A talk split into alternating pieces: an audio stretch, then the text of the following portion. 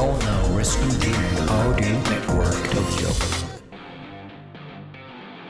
謎就活。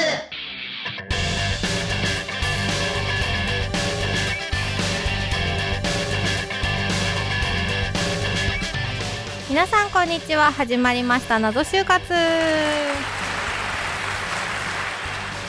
パーソナリティのみくです。この番組は就活を経験したゲストをお迎えし就活の謎に迫るバラエティ番組です今週も様々な謎について一緒に考えていきましょうアシスタントの林次郎とともにお送りしますはい、今週もなどなど行きたいと思います。お願いします。お願いします今月のゲストはしおんさんゆうりさんですお二人とも4月に新社会人になられたそうでおめでとうございますうんおめでとうございます。よろしくお願いしおます願いします。いかがでしょうか？新社会人。社会人生活はしおんさん。はい。と正直、うん。まあ、常に新しい業務をこう教わるので、うんうんうん。こう慣れない部分っていうのがあって、あの、大変に感じる部分もあるんですけれども、うんその都度、あの、先輩職員の方がうん、まあ優しくフォローしてくださるので、すごく温かい環境で働かせていただいております。素晴らしい回答ですけれども。素晴らしい。はい。楽しそうにできているのかな？はい楽しんでできているのかな、楽しく働かせていただいております。それは何よりです、うんゆりさんはどうですか？はい。私も毎日新しいことがどんどん増えていくので、うんいっぱいいっぱいになってしまうことがあるんですけれども、うん何回聞いても優しく教えてくださる先輩方だったり、うん本当に全員会社の方がみんな優しくしてくださっているので、とうんても楽しく仕事させていただいてます。よかったです。何回聞いても、ね、何回聞いても。何回聞いても優しい。何回も聞いちゃう。すごいね。ね優しい先輩ですね。ではでは、今回も就活の謎に思うことを聞いていきたいと思います。まず、しおんさんから教えてください。はい。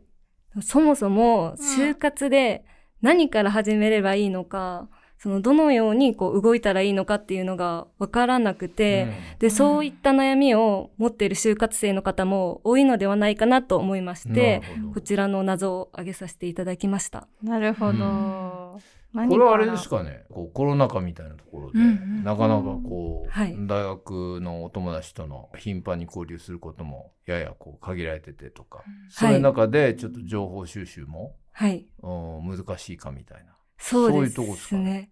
私、初めはサークルに所属していたんですけれども、うん。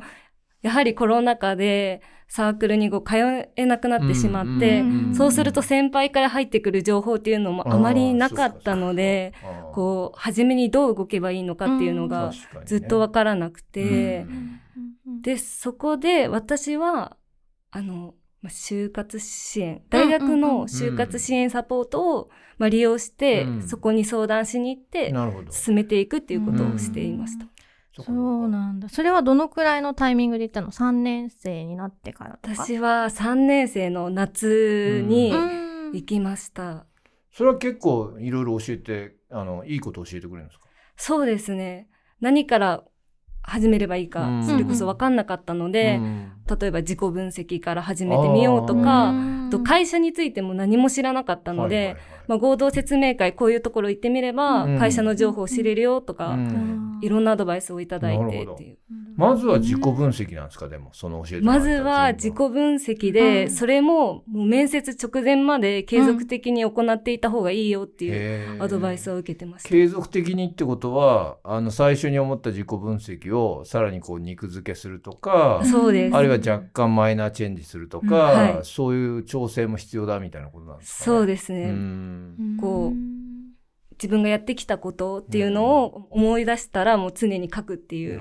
ことをしていました。やっぱね、でも学生さん自己分析はね、うん。最初につまずくというか、はい。最初の壁な気がしますね。なかなかあんまり学生生活でね、自分のことそんなにね、うん。深掘りするって多分機会ないんで、うん。あでもそこが最初なんですね。そうですね。スタートのエントリーシートとかになんか自分の強みとか書かなきゃいけないからなのかな。はい。長所、短所を書く部分もあるので、うんうんじゃあ何からやればいいですかってえ誰かね後輩とかに今後聞かれたら、うんやっぱり自己分析が最初かなみたいなはい。感じですかね。まずは自己分析が必要なのかなと思います。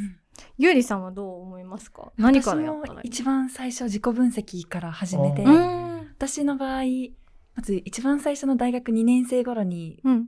自分の行きたい会社とかを考えた時に、うんもう業界から決まらなかったので、うん自己分析することによって自分の長所短所だけでなく自分がどういう仕事が向いてるのかも少し分かってくることが多かったので、その全部のエントリーシートも面接も会社選びうんも一番最初の土台が自己分析なのかなって思いました。すごい、はなるほど。じゃあ自己分析を大学3年生になって、まあ早めの方がいいんですかね、やるタイミングとしては、4はい、月ぐらいから。そうだね。自己分析やってみてよ自分で考えてみて。それってもうじ自分で私ってなんだろうっていう感じでどうどういうふうに自己分析するんですか？と私は自分で考えるのが難しかったので、うん。うんこう今だとネットとかにいろんなうん。性格診断とかうん。り、そのポケモンポケモン診断。あるんですか？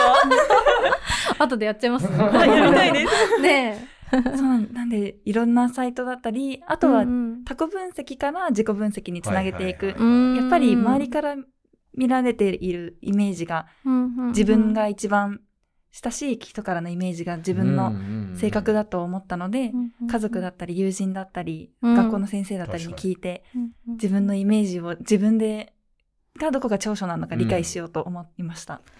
なるほど。ね。人から見たやつって、あの面接の質問とかにもね、うん。ワンチャン来そうなね、そうですね、あのあれですもんね、うんあのみんなから見てどんな感じの人って言われ言われますうん的なね、うんやつってありそうだから、まあそういう意味でもうんうん。いいですよね、人の意見を聞いとくとはい。ね。意見うん。シオンさんは人の意見を聞くタイプでしたか？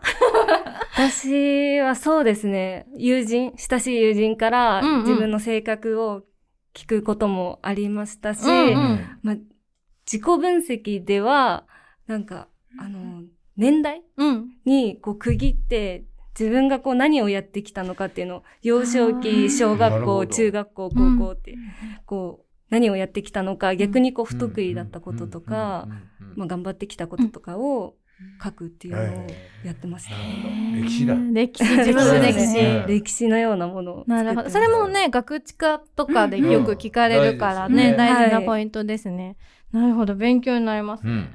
では次に、ゆりさんも謎に思うことを教えてください。はい、私もしおんさんと同じなんですけれども、うんうん。やっぱり就活を始めた時になんか毎年その先輩方の話を参考にしていると、うんうん。どんどん年々選考の時期が早くなっていることが気になりましてやっうんぱり早く始めてれば始めてるだけいいっていうイメージがあるので、けどどんどん早くなっているのでここれからどうなっていくのかなっていうのが謎です。なるほど。どのくらいの時期に始めたんですか、就活私はしようっていう。大学3年生になった4月からうん就職活動を始めました。それで足りないと思った？学年の中では早い時期ではあったんですけれども、うんうん自分的には少しまだ足りないかかったかなとは思いました。そうなんだ。でもねいいのかな？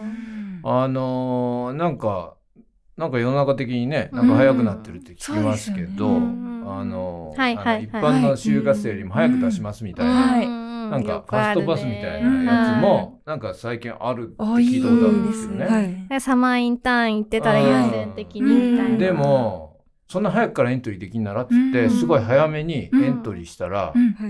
周りは受かった人いるんだけど自分は全部落とされてその時点でもう病んだって言っててうんなのであんまり早くやり始めるのもどうなのかっていう。早く始めること感情の波が、うん、なんか聞いたこともありますけどね。だからうん。どのタイミングがいいの早く泣いては欲しいですけど、うん。早くすればするほど、うん。学生の時間もね、そうですね。楽しい時間も短くなっちゃうし、はい。どのタイミングが正解なのか難しい。まあ準備はね確かに早くね、うんやってたらいいとは思うけど、実際の行動に出るタイミングはうん。ちょっと考えた方がもしかしたらいい場合もあるかもしれないよね。なんかもう行きたい企業がもうはっきりとしていて、サマーインターンでここで学びたいみたいのがあったら多分いいと思うんですけど、うん。うんで選考に結びついたらすごいラッキーって話ですが、うん。まだ自己分析もまだで行きたい企業ないのにサマーインターンとりあえずみたいなのは、うん。なんかやめといた方がいいのかなっていう気もしたり、うん。謎集的にはうんうん。しますけどね。あともう一つあるのかな？はい。と私が就職活動をしている途中で思ったことなんですけれども、うん。どんどん選考だったりが進んでいくにつれて、企業が就就活は企業が就活生を選ぶだけではなく、ううん。ちの就活する側も企業を選べる立場ではあるんですけれども、うん。だんどんどん気持ち的にその選ばれる側だけの気持ちになってしまってその選ばれなければいけないみたいな気持ちうん。にど。んどんマイナスになっていくことが多かったので、あーそうかはい、そこはどうですか？でももうどうにかして取ってください私をみたいなスタンスになりがちだけど、うんそうですね。それだけだとやっぱりダメってはいことだもんね。うんうん新社会人3年目になって辞める人がもうすごい3人に1人は辞めちゃうみたいなことを聞くので再就職してまたなんか就職活動しなきゃいけないってなるぐらいだったら、うん。なんかもうあらかじめもうここで就活もう一発で決めてやるんだみたいな気持ちで、俺を選べようみたいなスタンスでいくことも大事なんですあ大事よ確かにね。ね確かにね。うん。そうだね。どうです？うん。いやそう思いますね。うん。うん。だから好きだけど好きな素振りをしない ことが大事かもしれないね。はい。ちょっとツンってしてみる。みたいな。私を取るといいことがありますよ、スタイルでいることも大事ですが、はいまあメンタル的になかなか厳しいものもあるのでね、そこの乗り越え方って言われるとちょっと難しいんですけど。状況によってはね、うん。でもねそうじゃない状況っていうのもね、うん。あるかもしれないから、まあ難しいけど、まあできればねあのメンタルは上からな感じで、メンタル上から維持で。ね。表情はあの穏やかなやっぱ感じりと途中からねメンタルをその上上からなわけじゃない。上からにしてからの方がやっぱり気持ち的にうまくいくことの方が多かったんですね。ね意外とその方がそうよね。ねことはうまく運ぶっていう場合もありますよね。自己 PR がやっぱりどんどんできるようにうん。なっていくことが多かったので、そうだよね。ね。ダメだダメだってなるとね、うん。自己 PR なかなか言えないもんね。言えなかったですね。だからあんまり選ばれる、選んでみたいになっちゃうのはうんちょっと罠かもしれないね。罠ですね。うん選べよこの野郎みたいな感じでいきましょうか。う んまた次回